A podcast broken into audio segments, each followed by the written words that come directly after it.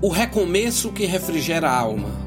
Contará sete semanas de anos, sete vezes sete anos, de maneira que os dias das sete semanas de anos te serão quarenta e nove anos.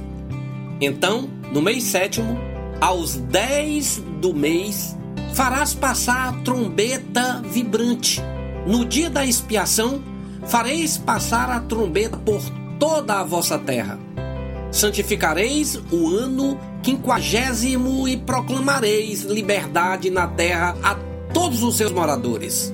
Ano de jubileu vos será, e tornareis cada um a sua possessão, e cada um a sua família.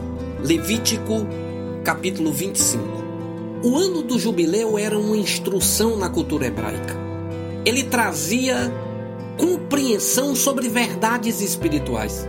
No ano do jubileu, todas as propriedades, como por exemplo terras e escravos, mesmo que tivessem sido vendidos ou negociados, voltavam aos seus antigos donos. Isso acontecia a cada 50 anos. Trazia alguns ensinamentos conceituais fundamentais para a espiritualidade daquele povo. Dentre esses principais conceitos estavam a ideia de descanso, liberdade e recomeço. Na visão bíblica, não existe espiritualidade sem a convicção de que temos, em qualquer tempo, lugar ou circunstância, a liberdade para recomeçarmos nossas vidas. Eu quero orar com você.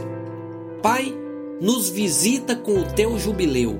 Nesse mundo que compromete nossas forças, precisamos de descanso na alma nos traz a convicção de que somos livres para recomeçarmos nossas jornadas. Nos traz esse momento de refrigério na alma. Para nosso bem e tua glória. Amém.